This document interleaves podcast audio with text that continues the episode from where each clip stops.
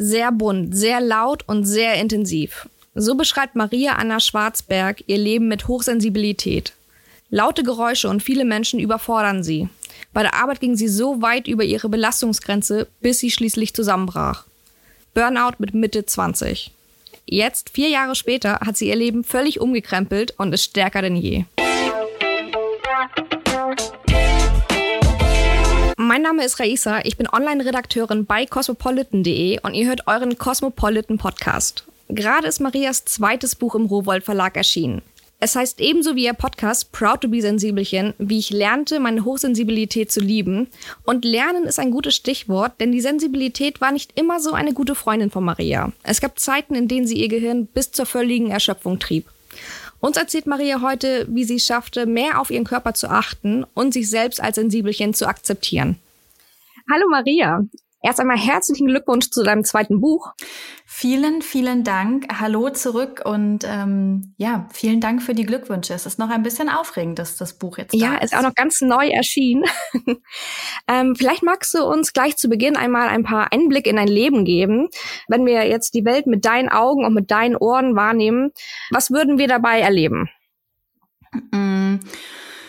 Im Moment ist es äh, recht entspannt, weil es hier einfach gerade sehr ruhig ist. Aber wenn ich mich jetzt einfach mal in meinen Nachmittag hinaus katapultiere und mir vorstelle, dass ich mit der Straßenbahn fahre, das ist, glaube ich, immer ein ganz gutes Beispiel, dann würde das anders aussehen. Also dann würde das so sein, dass ich die Straßenbahn betrete und irgendwie schon so prinzipiell merke, was ist da für eine, für eine Grundstimmung und schon die ersten Gerüche ähm, wahrnehme, die mir entgegenschlagen. Und jetzt gerade im Sommer auch gar nicht so schöne Gerüche. Nein, nein, nein. Dieser typische abgestandene Bahngeruch mit mit Schweiß ja. und Essen und ja, mir dann ähm, einen Platz suche und ähm, dann auch noch wahrnehme, irgendwie, ach, da hat schon mal jemand gesessen und ähm, gleichzeitig alle Gespräche ringsrum aber auch nicht ausblenden kann, was gar nicht daran liegt, dass ich so unfassbar neugierig bin und alles davon wissen möchte, sondern dass es mir schlicht gelingt, das nicht auszublenden und auch alle diese Reize äh, gar nicht wirklich trennen zu können. Das heißt, das, was ich gerade sehr langsam und umfassend erzählt habe, passiert quasi im Bruchteil von Sekunden und strömt dann auf mein Gehirn ein. Und das ist auf der einen Seite auch immer ganz spannend, ja, das ist so ein kleines Synapsenkonzert und auf der anderen Seite ist es natürlich aber auch auf Dauer ein bisschen anstrengend. Mhm. Du nennst ihn auch einen Wirbelsturm im, im, im Inneren. Mhm. Das klingt wirklich ziemlich anstrengend. Ähm, du hebst in deinem Buch zwei Sätze hervor, die dich dann aber auch beruhigt haben. Hochsensibilität ist ein Persönlichkeitsmerkmal, keine Krankheit und fast jeder Fünfte ist hochsensibel, schreibst du. Wie mhm. kamst du überhaupt zu der Erkenntnis, dass du hochsensibel bist? Mm, bei mir war das damals, ich war gerade glaube ich, noch krank geschrieben. Ähm, ich habe mit Mitte 20 einen Burnout gehabt, also bin einmal quasi total ausgefallen, weil ich alle meine Grenzen missachtet habe. Mhm. Und äh, war dann eben krankgeschrieben und hatte natürlich sehr viel Zeit für mich, mit der ich aber damals noch nichts anzufangen wusste. Also ich war sehr gehetzt und sehr getrieben dabei und ich hatte dann durch Zufall einen Artikel entdeckt und in dem ging es um Hochsensibilität und ich habe den gelesen und habe beim Lesen gedacht, Moment mal, das klingt aber alles ganz schön nach mir und habe dann mhm. weiter recherchiert und habe das Thema mit in meine Therapie genommen. Ich war damals noch in Therapie und habe das mit meinem Therapeuten besprochen, der auch gar nicht so verwundert darüber war und eben auch zum Glück sehr offen für das Thema und ähm, ja eben auch gesagt hat, er hatte diese Vermutung schon, aber eben auch noch mal deutlich gemacht hat, dass es jetzt kein Krankheitswert an sich oder irgendetwas, was eigentlich einer Therapie bedarf, sondern es ist viel mehr ein Persönlichkeitsmerkmal, so wie manche Menschen sehr extrovertiert sind oder sehr cholerisch, ähm, sind andere zum Beispiel einfach sehr sensibel. Mhm. Und du wirktest auch sehr erleichtert, als du die Diagnose sozusagen erfahren hast. Mhm. Also für mich war es einfach etwas, was mich mich besser hat verstehen lassen. Das war jetzt schwierig formuliert, aber ich hatte das Gefühl, ähm, einfach mich selbst besser verstehen zu können. Also warum ich so bin, wie ich bin, warum bestimmte Dinge einfach in meinem Leben so passiert sind, ähm, warum ich so ein großes Bedürfnis nach Ruhe und ähm, ja auch Alleinsein habe, warum ich gar nicht so viele Menschen in meinem Leben haben möchte und warum ich immer wieder irgendwie einfach Auszeiten für mich brauche, in denen ich einfach nachdenken, malen, schreiben eben für mich sein kann. Und das habe ich mir vorher nicht so richtig gewährt. Und als ich dann erstmal verstanden habe, so, also eigentlich total banal, ne? So dieses Verständnis für, boah, ich, ich bin einfach tatsächlich sensibler und, und ich, ich darf das auch sein. Da konnte ich das dann auch für mich besser annehmen und konnte mir diese ja, diese Bedürfnisse nach Ruhe ähm, liebevoll auch wirklich gewähren und nicht mehr nur so, ja, okay, Körper, wenn du jetzt halt Schlaf brauchst, dann schlafen wir jetzt, sondern konnte einfach ähm, Stück für Stück einen anderen Lebensstil so ein bisschen in mein Leben holen.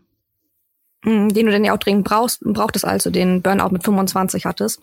Konntest du auch direkt eine Verbindung ziehen zwischen Burnout und Hochsensibilität? Mm.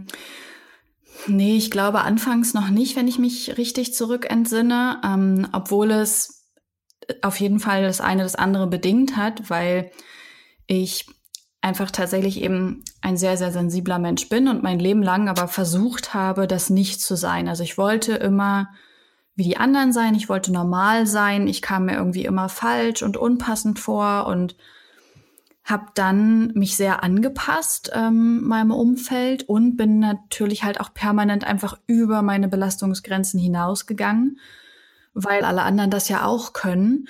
Und im Umkehrschluss bedeutet das natürlich, dass ich eigentlich permanent gegen mich selbst, gegen meine Bedürfnisse, gegen mein ganzes Wesen äh, agiert habe und früher oder später das natürlich dann einfach knallen musste. Ähm, ich glaube nicht, dass es immer zwangsläufig zu einem Burnout kommen muss, aber bei mir war es eben so, dass ich dann irgendwann einfach komplett ausgefallen bin.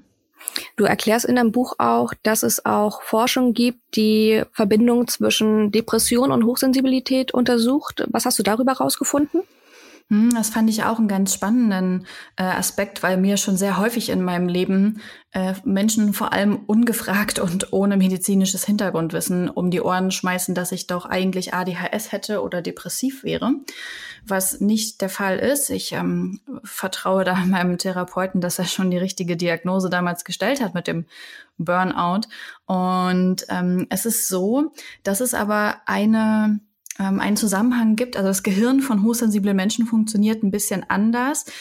Die Sinneskanäle sind permanent offen und dadurch kommen eben alle Reize ungefiltert hindurch. Und was ähnlich ist wie bei depressiven Menschen, ist, dass der Serotoninspiegel geringer ist. Nicht ganz so sehr wie bei ähm, Depressiven, aber eben er ist ein Stück weit runtergesetzt. Und das ähm, empfand ich als spannenden Aspekt, dass es doch eben einfach wirklich chemische Prozesse sind, die unser Gehirn steuern und damit auch unsere Persönlichkeit ausmachen. Gleichst du das dann auch mit Tabletten aus? Ähm, nein, bei irgendwie sensiblen Menschen gibt es eigentlich keinen Bedarf, das auszugleichen, ähm, weil sich das für gewöhnlich von allein reguliert und verbessert, wenn man einen für sich entsprechenden Lebensstil pflegt und auch, was man auch herausgefunden hat, was sehr, sehr positiv sich auswirkt und sensible Menschen sehr bestärkt ist, wenn sie eine angenehme, mh, mm, wohlwollende Kindheit erleben. Also wenn die Eltern positiv auf das Kind reagieren und es nicht als schwieriges Kind abtun, ähm, das viel Zeit braucht und öfter mal weint oder so, weil es halt einfach dann überreizt ist, sondern die einfach sehr liebevoll mit ihrem Kind umgehen, dann ist es so, dass sich das häufig von allein einfach ausgleicht. Du beschreibst in deinem Buch häufig, dass du dich in einen Hyperfokus zurückziehst, wenn dir die Sinneseindrücke zu viel werden. Was bedeutet das genau? Ja, also ich glaube, viele ähm, hochsensible Menschen kennen das, dass es schwierig ist, sich zu konzentrieren, wenn eben so viele Reize um einen herum sind wie zum Beispiel im Großraumbüro oder in der Bahn ähm, oder generell so ähm, in öffentlichen Verkehrsmitteln, dann sind ja einfach immer wirklich super viele Reizen da durch super viele Menschen und super viele Eindrücke. Und ich ähm, kann mich dann sehr schwer konzentrieren, zum Beispiel auf ein Buch oder eben auf die Arbeit. Und dann habe ich mir angewöhnt mit der Zeit, ja, mir so einen eigenen Hyperfokus zu schaffen. Und dafür habe ich immer Kopfhörer drin gehabt und die Musik ganz, ganz laut gemacht ähm, und eben zum Beispiel nebenbei gelesen, um so alles andere auszublenden. Das funktioniert Welche Musik hörst du dann am liebsten? Ich höre zum Beispiel super gern Nils Fram, äh, wenn ich wirklich mich jetzt auf etwas konzentrieren will. Aber es ist eigentlich nicht besonders gesund, äh, diese Form zu wählen, weil es schon so ist, dass ich dann für eine gewisse Zeit den Fokus sehr gut halten kann, aber danach einfach völlig erschöpft bin. Und deswegen an dieser Stelle mein neuer heiliger Gral sind Noise-Canceling-Kopfhörer, ähm, die einfach wirklich so die ganze Umgebung und alle Geräusche muten und man quasi ohne laute Musik und nebenbei lesen sich so ein Ort mhm. der Ruhe schaffen kann. Ja ganz neu entdeckt für so Eine kleine Oase, auch in der U-Bahn. Mhm. Sehr smart. Hast du denn noch andere Strategien in der Therapie gelernt oder auch selbst für dich herausgefunden, ähm, die ganz gute Tipps wären für Menschen, die schnell reizüberflutet sind? Ja, auf jeden Fall. Ähm, was mir sehr hilft, sind Pausen, also sowohl über den Tag verteilt, immer wieder zwischendurch eine Pause zu machen. Es geht gar nicht darum, dass das jedes Mal eine Stunde sein muss. Es können auch fünf Minuten sein, in denen man einfach Wasser trinkt, ein paar tiefe Atemzüge nimmt und einfach mal kurz den Fokus auch löst und sich auf was anderes konzentriert. Das ist was, was mir sehr geholfen hat. Mir hilft es auch sehr, den Morgen nicht unter Stress zu beginnen und ähm, schon zur Arbeit zu sprinten oder so, sondern wirklich ganz in Ruhe für mich zu beginnen. Ich stehe dafür eher auf und ähm, ja, mache meistens morgens noch Yoga und gehe mit dem Hund raus. Das sind so Dinge, die tun mir gut. Und dementsprechend starte ich dann schon ganz anders in den Tag. Und was mir auch sehr hilft, ist wirklich immer wieder zu überprüfen, was tut mir jetzt gerade eigentlich gut und was will ich jetzt eigentlich. Also weniger müssen, mehr wollen. Ähm, und da ganz klar zu schauen, was, was hilft jetzt? Hilft es jetzt, wenn ich unter Zwang alle Verabredungen einhalte und mir irgendwie noch den dritten Sportkurs reindrücke, nur weil man das so machen sollte? Oder hilft es mir viel eher, wenn ich heute einfach ähm, zu Hause bleibe und bei Tee äh, mein Buch weiterlese und für mich sein kann und da immer wieder mich für mich quasi zu entscheiden. Aber das war so der längste Weg, da habe ich lang gebraucht, ähm, mich von diesem quasi gesellschaftlichen Bild zu verabschieden, was ich eigentlich immer darstellen wollte. Ich glaube, das ist allgemein ein ganz guter Ratschlag, ähm, für alle Menschen mehr auf das eigene Wohlbefinden zu achten und nicht einfach Konzepte von anderen zu kopieren, die sie über soziale Medien zum Beispiel gelernt haben. Auf jeden Fall voll. Das ist nur so wahnsinnig anstrengend, weil man immer wieder in die Falle tappt und sich dann doch vergleicht oder denkt, ja, aber warum machen das denn die anderen? Aber wir wissen ja eigentlich gar nichts über die anderen. Ja, das ist ja so eine Masse von Menschen, von denen wir für gewöhnlich auch nur das Beste zu sehen bekommen. Denn auf Social Media ist es nun mal so, dass wir für gewöhnlich eher die guten als die schlechten Momente teilen. Und mhm. dementsprechend quasi permanent unser Inneres, ja, was irgendwie aufgewühlt ist und was mal gut und mal schlecht drauf ist, mit so einer perfektionistischen Hülle von anderen vergleichen, die wir eigentlich gar nicht kennen und dadurch immer wieder in diesen Strudel kommen. Ich müsste doch jetzt, äh, statt uns zu fragen, hey, was, was will ich jetzt eigentlich gerade in diesem Moment? Also war ja für dich auch wirklich ein langer Weg, sagtest du ja selbst schon, ähm, seit dem Burnout, ähm, dass du zu dir gefunden hast. Vier Jahre ist es jetzt her, dass du den Zusam Zusammenbruch hattest. Und äh, wie hast du es jetzt geschafft, wieder zurück in ein geregeltes Leben zu finden? Ja, also am Anfang habe ich immer noch gedacht, morgen ist alles wieder gut. Und dann habe ich irgendwann gedacht, nächste Woche ist alles wieder gut.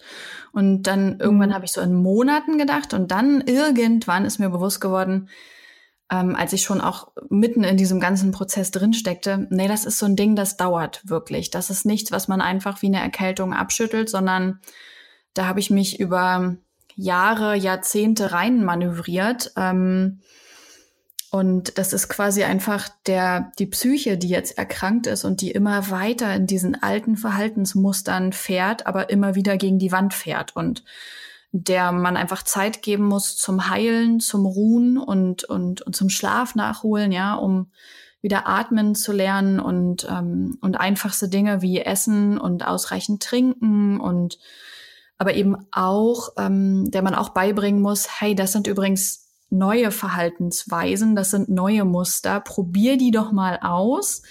Und wenn die gut sind, dann pflegen wir die so ein bisschen ein auf der Festplatte. Und irgendwann kannst du die dann von ganz allein. Und das ist echt ein sehr umfassender Prozess, weil er natürlich auch viele Lebensbereiche betrifft. Also es betrifft ja nicht nur die Arbeit, sondern eben auch das Privatleben. Und das hat bei mir schon eine ganze Weile gedauert und ist auch etwas, was finde ich, noch jetzt andauert. Das ist ja so eine, so eine schöne Vorstellung, die wir immer haben. Wenn ich das und das und das mache, dann bin ich fertig und glücklich und dann kann ich einfach leben. Aber so funktioniert's für gewöhnlich nicht, sondern es ist. Schön wäre es. Ja, es wäre super, oder?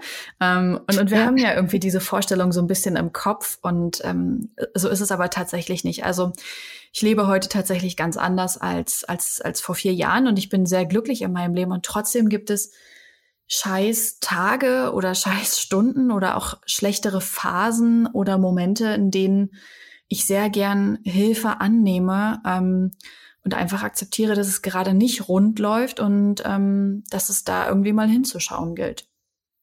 Mhm. Wenn wir jetzt nochmal einen Rückblick machen, ähm, äh, du nimmst uns ja auch sehr stark mit auf deinen beruflichen Weg im Buch ähm, und du sagst auch ganz selbstkritisch, ähm, dass du als hochsensible Person auch sehr perfektionistisch bist, sehr selbstkritisch dir gegenüber und wenig belastbar. Äh, mhm. Äh, welche Konsequenzen hat das nun für dein, für das Arbeitsleben? Mm, ja, also ich habe mich nach dem Burnout, ich bin nochmal in meine Festanstellung zurückgegangen und dann habe ich mich aber selbstständig gemacht, weil ich einfach gemerkt habe, dass ich ein großes Bedürfnis danach habe, meine Tage selbst zu strukturieren und einzuteilen. Also etwas selbstbestimmter zu leben, als immer in dieser Abhängigkeit von anderen zu sein. Ich konnte generell schon immer schwer in meinem Leben mit Autoritäten umgehen, gerade wenn es einfach solche Dinge sind wie das haben wir schon immer so gemacht. Also wenn es so nicht hinterfragte Konzepte von, von Führung sind, äh, damit bin ich noch nie gut ausgekommen. Und mhm. deswegen habe ich mich selbstständig Was gemacht. Was ja gerade an der Behörde auch sehr schwierig ist, ne, in der du mhm. gearbeitet hast. Mhm, mhm, auf jeden Fall. Da gibt es sehr viel, das haben wir schon immer so gemacht. Und mhm. ähm, genau, so bin ich dann selbstständig geworden und habe Stück für Stück über die Jahre für mich ausprobiert, was funktioniert. Also sowohl von den Arbeitszeiten oder Arbeitsbedingungen, ähm, als auch wie lässt sich davon wirklich leben, was ist das für ein Gefühl, quasi sehr selbstbestimmt und frei zu sein, aber auf der anderen Seite ähm, mit ganz anderen existenziellen äh, Sorgen kämpfen zu müssen, als es jetzt in einer Festanstellung der Fall ist. Und es war was, was ich so Stück für Stück gelernt habe, aber der viel größere, ähm, der viel größere Bereich war wirklich dieses Umdenken, und nicht in Stunden zu arbeiten. Also nicht wieder in die Falle zu tappen, nur weil ich selbstständig bin und das ja quasi für mich mache, dass ich über meine Grenzen gehe und mich zu viel belaste. Ähm, weil eigentlich bin ich nicht selbstständig geworden, um dann so ein, ja, so ein Workaholic-Unternehmer zu sein, der 40 Stunden plus oder 60 Stunden plus arbeitet, sondern ich wollte eigentlich schon immer gerne Teilzeit arbeiten. Ich fand den mhm. Gedanken immer sehr schön, äh, mehr Lebenszeit zu haben, gern auch um den Preis von weniger Einkommen. Aber ich habe trotzdem lange gebraucht, das wirklich umzusetzen, weil auch in mir einfach immer noch dieses alte Konzept von Arbeit steckt. Ne? Wer viel arbeitet, der äh, verdient auch viel oder der hat auch viel Anerkennung oder der erreicht auch viel. Also dieses Erfolgs- und Effizienzgetriebene, was ja unsere Gesellschaft sehr stark ausmacht, das war einfach auch in mir. Und es hat sehr lang gedauert, ehe ich irgendwann für mich erkannt habe, man sollte Arbeit nicht in Stunden messen, sondern einfach in dem, was man, was man leistet. Und manch einer schafft das mhm. eben schneller, manch einer langsamer. Und am Ende des Tages ist es sowieso ganz egal eigentlich, was wir geleistet haben, weil unsere Arbeit nichts über unseren Wert als Mensch aussagt. Mhm. Und das war so ein Ding, da habe ich, ähm, da habe ich lang für gebraucht, das im Kopf umzusetzen. Das ist zum Beispiel auch eine Baustelle, an der ich jetzt manchmal noch ähm, arbeite, ähm, weil ich dann doch wieder dazu neige, in Stress zu verfallen und Arbeitssachen äh, mehr Priorität zu geben als dem Privatleben. Mhm. Da muss man sich immer wieder dran erinnern. Mhm. Aber du hast für dich auch die Erkenntnis gehabt, dass Arbeiten unter Palmen für dich ein Albtraum ist. Magst du das mal erzählen? Ja, auf jeden Fall. Ähm, ich habe dann auch teilweise versucht, quasi das Privat- und Arbeitsleben zu verknüpfen und ähm, nicht nur äh, zu Hause zu arbeiten oder im Büro, sondern auch meine Arbeit mit auf Reisen zu nehmen und dafür länger reisen zu gehen. Und ähm, habe gedacht, yay, das muss jetzt auf jeden Fall so der heilige Gral sein. Aber ich fand es ehrlicherweise einfach schrecklich, weil gar keine Trennung von Arbeit und Privatleben mehr stattgefunden hat und das für mich einfach so gar nicht gepasst hat, weil ich jemand bin, ähm, ich arbeite wirklich sehr gern und ich mag meine Firma auch sehr gern. Und ich brauche dafür dann aber Ruhe und Zeit. Und wenn ich tatsächlich auf Reisen gehe, was ich auch sehr, sehr gern mache, dann möchte ich halt auch wirklich, dann möchte ich Urlaub machen, ja. Dann will ich die Seele baumeln lassen. Dann möchte ich eigentlich den ganzen Tag nur in den Tag hineinleben und mich fragen, was will ich heute machen und worauf habe ich jetzt noch Lust und worauf nicht und irgendwie eine coole Wanderung angehen und mich nicht darum kümmern müssen, wo es jetzt eigentlich zur Hölle irgendwie WLAN gibt oder zumindest guten LTE-Empfang und ähm, mich da so rausreißen aus diesem Fokus. Deswegen hat dieses Konzept für mich ehrlicherweise nicht funktioniert. Mhm. Ist ja auch eine wichtige Erkenntnis dann, dass man mhm. sich nicht zu sehr stresst, während man eigentlich ähm, entstressen möchte. Genau. das ist gut. Ähm, aber es gibt ja auch bestimmt viele Stärken, die du als hochsensible Person mit ins Arbeitsleben bringt. Ähm, hast du da für dich schon welche herausgefunden? Aber was sind so Stärken, die du für dich selbst ähm, gefunden hast? Ähm, was ich einfach über mich selbst sagen kann, ist, dass ich sehr kreativ bin, ähm, sowohl quasi unter dem künstlerischen Aspekt des, äh, des Schreibens oder generell des Metiers Sprache, sondern auch im Denken. Ähm, das kommt mir in meiner Selbstständigkeit als Unternehmerin sehr zugute, weil ich häufig in neuen Wegen denke und ähm, neue kreative Lösungen für unsere Firma heranziehe. Das sind auf jeden Fall zwei sehr schöne Aspekte, denn mit Worten verdiene ich natürlich heute mein Geld und mit dieser Firma eben auch. Deswegen ist es ganz schön, dass das da funktioniert. Und auch eine Stärke, die ich immer wieder wahrnehme, ist mein Bauchgefühl. Ähm, wenn im, im Unternehmen Entscheidungen anstehen, ähm, dann treffe ich die natürlich. Aber ich habe dafür auch immer eine Liste mit Pro und Contra, ja, und wege das schon auch nach rationalen Aspekten ab. Aber letzten Endes, so mein ja, mein, mein Metronom quasi für, für Entscheidungen ist dann immer das Bauchgefühl. Also selbst wenn da ganz viel Pro-Argumente sind, wenn mein Bauch sagt nein, dann ähm, setzen wir bestimmte Entscheidungen nicht um. Und damit fahre ich tatsächlich sehr, sehr gut. Mhm, den hörst du auf dich selbst. Mhm. Ähm, auf dein Bauchgefühl hast du ja auch geachtet, als es um Freundschaften ging. Ähm, du beschreibst eine sehr toxische Freundschaft, die dich sehr belastet hat und von der du lange nicht loskamst. Ähm, wie kann man dir nun eine gute Freundin sein? Also welche, auf welche besonderen Bedürfnisse sollte man Acht nehmen, wenn man mit einer hochsensiblen Person befreundet ist? Ich glaube, das unterscheidet sich gar nicht von allen anderen Freunden oder Freundinnen, ähm, unabhängig, ob jetzt jemand eben sehr sensibel ist oder andere Charaktereigenschaften mit sich bringt.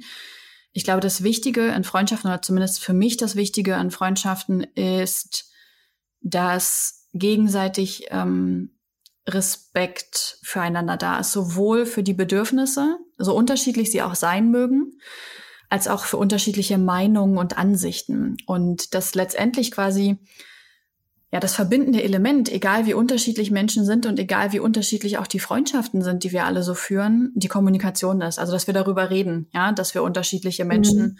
sind mit unterschiedlichen Bedürfnissen und Meinungen und das nur, weil wir uns darin vielleicht unterscheiden, dass der eine vielleicht mehr Ruhe braucht, der andere weniger oder dass der eine eben sagt, ich bin Vegetarier und der andere sagt, nein, ich bin kein Vegetarier, dass darüber keine Debatten geführt werden und man versucht, den oder die andere zu ändern, sondern einfach akzeptiert, dass es Punkte gibt, in denen man nicht einer Meinung ist und dass das, dass das einfach okay ist. Ich glaube, das ist so ein, so ein bisschen ähm, äh, der, der Schlüssel für, für gute Beziehungen, ob jetzt äh, Freundschaften oder partnerschaftliche Beziehungen oder auch in der Familie, obwohl da sollte man Themen wie Ernährung, Politik äh, und Religion generell vielleicht lieber aussparen.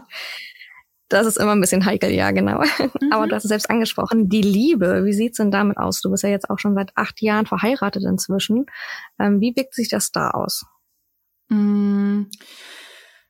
Wir sind auch in einer Beziehung, in der sehr viel kommuniziert wird, ähm, was natürlich manchmal auch anstrengend ist, ja. Also wo man manchmal auch denkt, boah, ey, ich möchte das jetzt hier nicht irgendwie ausdiskutieren müssen, aber wo wir einfach für uns in den ganzen letzten Jahren herausgefunden haben, wenn wir Dinge nicht ausdiskutieren, wenn wir die ungesagt lassen, wenn wir die mitschleppen, wenn wir erwarten, der andere könnte Gedanken lesen oder so, dass das dann dazu führt, dass irgendwann kein Verständnis mehr füreinander herrscht und sich sowas zuspitzt. Und ähm, deswegen pflegen wir zum Beispiel eine Beziehung, in der einfach sehr viel kommuniziert wird über, über, über, über die Beziehung, aber auch über die einzelnen Personen, als auch über unseren Hund, ja, quasi in unserer kleinen Familie. Was braucht jeder von uns, damit es ihm gut geht? Woran scheitert das vielleicht gerade und wie können wir es nächstes Mal besser machen? Und ähm, versuchen darüber sowohl einen Alltag als auch zwischenmenschliche Beziehungen zu schaffen, die uns, ähm, die uns einfach gut tun. Warum heißt dein Vlog und dein Podcast nun Proud to be Sensibelchen? Worauf bist du besonders stolz? Mm, ich fand es einfach sehr schön, ein Gegengewicht zu erzeugen zu der sonstigen Verbindung, die wir mit dem Wort Sensibelchen haben. Mit Sensibelchen verbinden wir viel Negatives. Ja, es ist wirklich sehr oft negativ kontinuiert und ähm, es heißt ja auch immer jetzt, stell dich mal nicht so an, sei mal nicht so ein Sensibelchen und es wird immer oder es wird sehr häufig einfach wirklich als negativ bewertet. Wenn man sensibel ist, ist man nicht belastbar, dann heult man nur und sowieso hat man quasi keinen, keinen richtigen Nutzen ähm, für, für, für diese Welt. Und ich wollte damit so ein Gegengewicht erzeugen und äh, zeigen, doch, wie alle Dinge auf dieser Welt hat es gute und schlechte Seiten. Also ich möchte zum Beispiel auch nicht sagen, dass ähm, Sensibilität nur super cool ist, ja, die hat auch ihre Schattenseiten, aber wir dürfen uns gerne auf beides fokussieren, Gutes und Schlechtes. Und ähm, deswegen eben proud to be Sensibelchen, also stolz darauf, ein Sensibelchen, um einfach mal zu sagen, hey, da gibt's auch ganz viele tolle Aspekte und ähm, ich bin okay und fein damit, dass ich sensibel bin. Hm. Soll dein Buch dann auch dann auf, ein Aufklärungsbuch sein ähm, oder für wen hast du das geschrieben? Mm, in erster Linie habe ich es ganz ehrlich für mich geschrieben, weil ähm, ja, also einfach, weil ich Autorin bin und weil ich zu dem Angebot von Rowold nicht Nein sagen konnte und wollte und weil ich ähm, die, die Vorstellung auch so schön fand und weil es für mich ähm, auch tatsächlich ein Prozess war, dieses Schreiben gerade von so intensiven Themen und von so intensiven Lebensabschnitten. War nochmal eine ganz neue Auseinandersetzung, als darüber zu sprechen. Ähm, und diese schriftliche Auseinandersetzung hat mir wirklich nochmal sehr geholfen, dieses Kapitel mit 20er Selbstfindung, oh, ähm, einfach mhm. auch nochmal durchgehen zu können, auch mit Jahren Abstand quasi zur Therapie und ähm, dann jetzt auch schließen zu können. Und allein dafür hat es sich wahnsinnig äh, gelohnt. Und der zweite Aspekt war, dass ich anderen Menschen ähm, das Gefühl vermitteln wollte, dass sie eben wirklich nicht allein sind und Deswegen war mein Anspruch für dieses Buch wirklich Write Hard and Clear About What Hurts von Hemingway. Ähm, wirklich sehr hart und sehr deutlich über schlechte Momente, übers Scheitern, über all das zu schreiben, was sonst im medialen Raum einfach zu wenig stattfindet. Ja, wir sehen immer irgendwie meine Hochzeit, mein Haus, mein Kind, mein Hund, mein Urlaub, mein super Job, aber wir sehen wenig übers, übers Scheitern, über Abgründe und über den Boden der Tatsachen. Und das wollte ich mit diesem Buch machen und habe mich deswegen immer wieder auch beim Schreiben daran ermahnt, nichts in Schubladen zu stecken, nichts zu beschönigen, weil Menschen sich darin einfach nicht wiederfinden. Das, das hilft uns nicht wirklich weiter, sondern in dem Moment, wo ich mich verletzlich mache, wo ich aufmache, ähm, können andere Menschen da reinsteigen, ja, und können selber irgendwie sowohl für sich äh, ihre eigene Verletzlichkeit anschauen, als auch die wiederum weitergeben. Und deswegen war so ein bisschen der zweite Aspekt, ein Buch zu schaffen, das einen wirklichen Mehrwert für einen selbst ganz persönlich ähm, bietet, um sich mit seinen Baustellen auseinandersetzen zu können. Hm, das ist ja gut gelungen, denke ich. Also es wirkt wirklich sehr ehrlich und authentisch und man kann dir sehr gut folgen und merkt auch, dass du dich gut reflektiert hast in den ganzen Jahren. Aber hast du jetzt nach diesem ganzen Auf und Ab, hast du nach dem ganzen Auf und Ab jetzt für dich die richtige Balance gefunden? Ähm, Prinzipiell äh, ja. Ich habe letztens ein, ein schönes Zitat gehört. Leider bin ich im Moment durch die Schwangerschaft etwas vergesslich und weiß nicht mehr genau wo. Ähm, und das war, Balance ist immer ein Ziel und kein Zustand. Und darüber musste ich schmunzeln und habe gedacht, das stimmt irgendwie. Weil die Momente, in denen wir wirklich komplett in Balance leben, sind ja doch sehr kurz anhaltend. Und dann vergehen die wieder und dann fragen wir uns, wie ist es denn passiert? Und das ist halt einfach das Leben, das dann passiert, ne? Das irgendwie Unvorhersehbarkeiten bereithält, die mal gut und auch mal schlechter sind. Und mh, mm, prinzipiell lebe ich heute ein, würde ich behaupten, recht ausgeglichenes Leben. Aber ich habe es vorhin schon kurz angesprochen. Ich habe zum Beispiel das Problem, dass ich ähm, manchmal immer noch meine Arbeit zu hoch priorisiere, beziehungsweise sie dann nicht loslassen kann und einfach in Stress gerate, beziehungsweise mich selber stresse. Und das ist was, woran ich gerade äh, wieder vermehrt arbeite, weil ich mir selbst einfach immer gesagt habe, wenn ich diesen Moment erneut habe, an dem ich an der immer gleichen Stelle ankomme, ja, und auch mit unterschiedlichen Lösungswegen doch immer wieder bei altem Verhalten lande, dann ist es an der Zeit, einfach Hilfe dazu zu holen. Und ähm, ich arbeite im Moment auch wieder mit äh, einer Coach an meiner Seite, um da so ein bisschen zu schauen, hey, was, was sind da eigentlich noch für Muster übrig? Ähm, die in der Therapie noch nicht ähm, aufgeklärt wurden, beziehungsweise die einfach da auch erstmal gar nicht an erster Stelle standen, sondern da war es ja quasi erstmal überhaupt Nothilfe. So, und ähm, jetzt geht es mir gut und da quasi nochmal zu schauen, hey, wa was, was kannst du noch anders machen, um, um deinen Alltag mehr zu entstressen?